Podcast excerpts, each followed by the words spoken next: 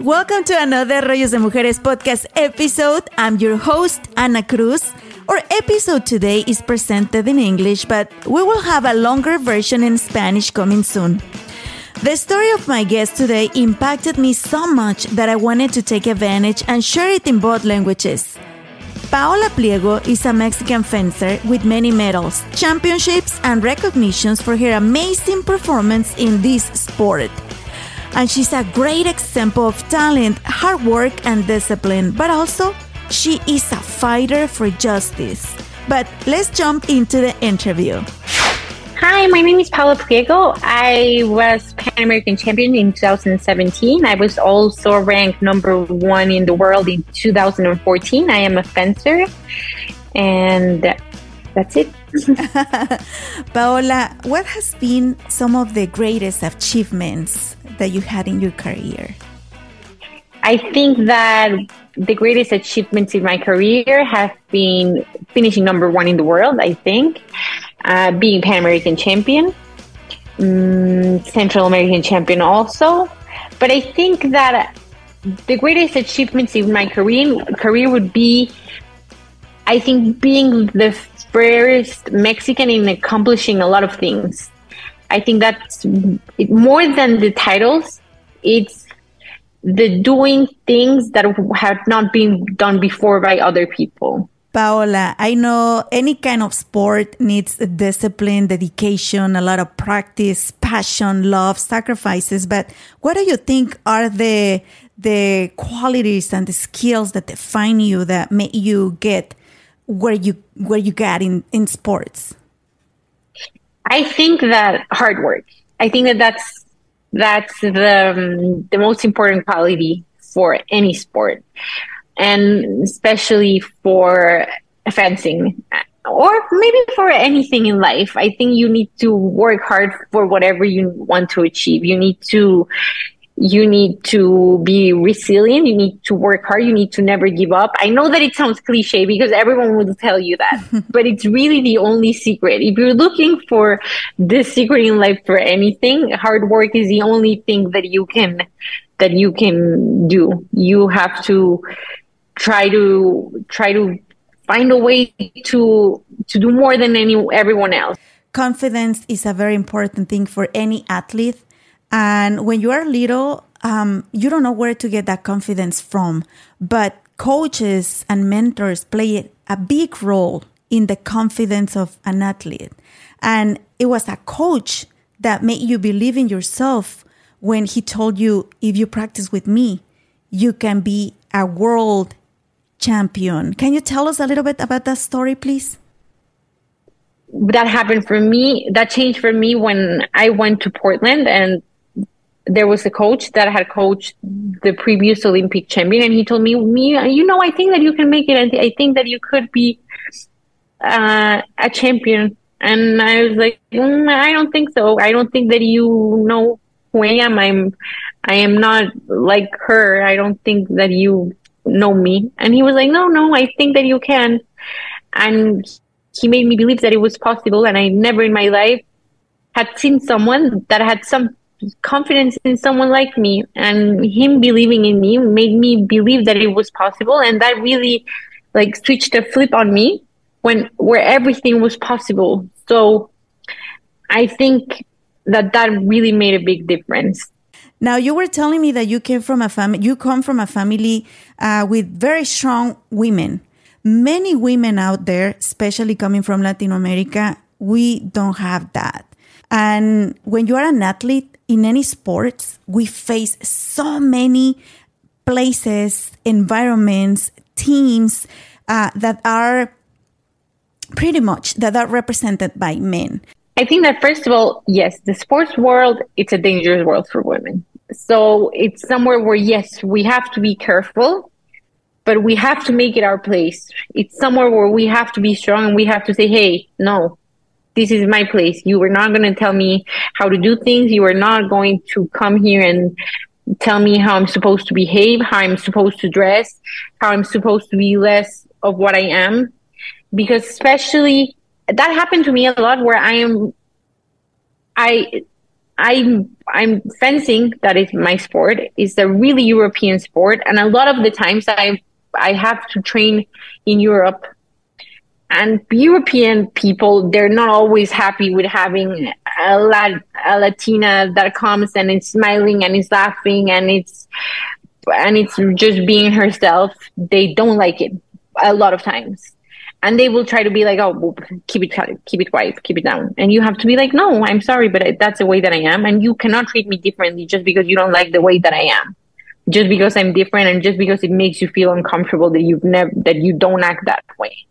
And I think that it's it. Unfortunately, the reality is that sports are not really for us, and we need to help each other we need to be there for each other. Women need to lift each other in sports. We need to lift each other up and we need to help each other and we need to make it an environment where there's more women coaching, where there's more women in sport that are um, in positions of power, not just men, I think. Mm-hmm. So we can really protect women because women are not don't do not have enough they're, they're not getting protected in sports. And also, you're a fighter in all the meaning, Paola.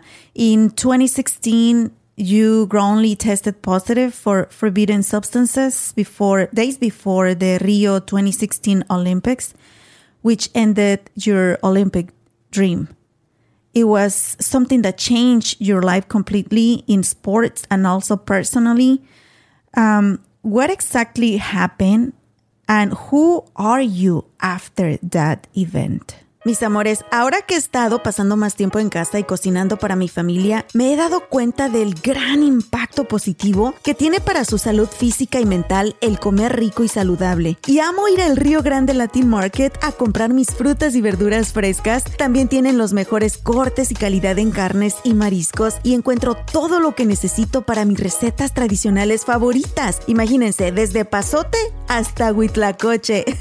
Ahí lo encuentran. Y lo mejor de todo es que tiene tienen especiales cada semana, porque sé lo importante que es ahorrar dinero, especialmente en estos momentos, ¿verdad? Visita tu tienda al Río Grande Latin Market más cercana en el área de Dallas Fort Worth y también visita su página web elriogrande.net para inspirarte con sus recetas. Si vives en el área de Dallas Fort Worth o estás de visita por estos rumbos, tienes que visitar Traders Village en Grand Prairie. Vas a encontrar más de 3.000 puestos de vendedores locales desde botas, sombreros, joyería, juguetes, herramientas, plantas y mucho más. También venden comida deliciosa y tienen música en vivo y entretenimiento todos los fines de semana. Y para entretener a los niños y también a los grandes, pueden disfrutar de los juegos mecánicos de Prairie Playland, incluyendo la increíble montaña rusa Prairie Screamer. Si aún no te has subido, no sé qué estás esperando. Abierto sábados y domingos, la entrada es gratis y el estacionamiento cuesta tan solo 5 dólares. Traders Village de Grand Prairie. Paola, in 2016, you wrongly tested positive for forbidden substances before days before the Rio 2016 Olympics, which ended your Olympic dream it was something that changed your life completely in sports and also personally. Um, what exactly happened and who are you after that event? Uh, it was three days before I left for the Olympics in Rio. And they sent me an email saying that I tested positive for uh, for doping, and then one month after they sent another email saying that the lab made a mistake and that I could go back to fencing. But the Olympics had already passed, so I just didn't go to the Olympics because of a mistake that they made in the laboratory in Mexico.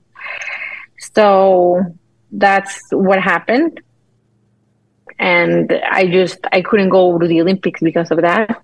I lost my my chance to compete, I lost uh, really all the work, all the hard work that I had, that I had, that I had been, that I had been doing for all my life just to go, and and that, that's what happened. And I think that it was just, I think that for me, I'm not, I'm not, I know, understand that it's not the most difficult thing that can happen to a person, but for me, it was the most difficult thing that happened in my life. For me, it has been the biggest challenge of my life. I think that it really made me lose a part of myself.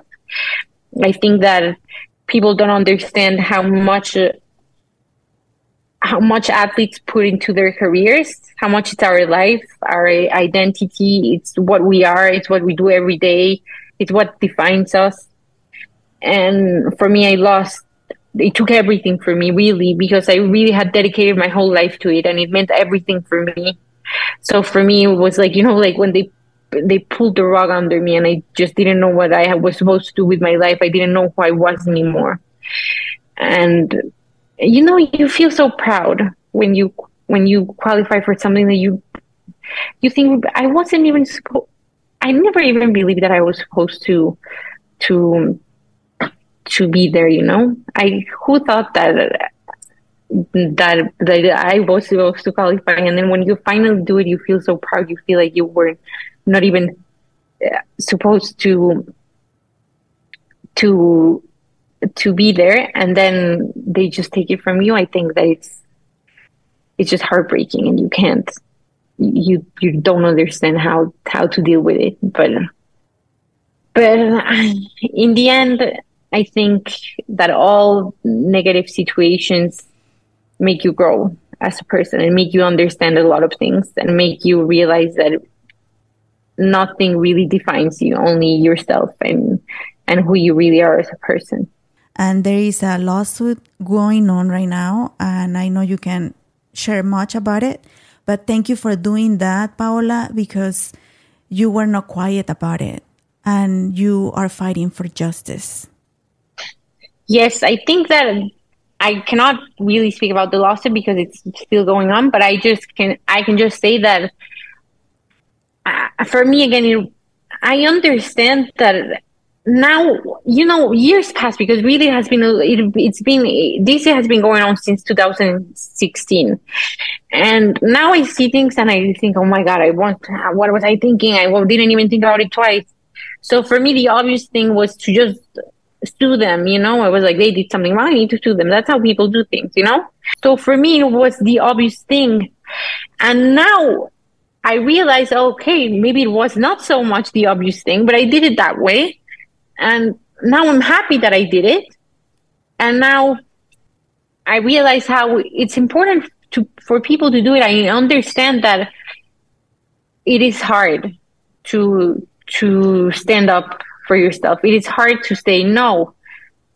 You can't do that to me. It, it's even hard sometimes to to realize how like it's it's not your fault and how sometimes yes people do do bad things to you and it's not your fault. And people really, there is people with bad intentions out there that are doing things to you. And you need to say, no, that's not okay. And thank you so much, Paola, Paola Pliego, for being the first one in so many things. Thank you so much for your dedication. Thank you so much for your commitment with sports, for representing Mexico, for representing Latinas, for representing us women in sports. And thank you not just for your dedication and message in sports, but thank you for who you are as a person and being a role model for many, many other athletes, but especially to us, to women. Thank you for being with us today, Paola Pliego. No, no, thank you, thank you, and thank you. Not I, for me. It's a thank you to to other women for being role models for me. I think that, that that's that's the most important thing.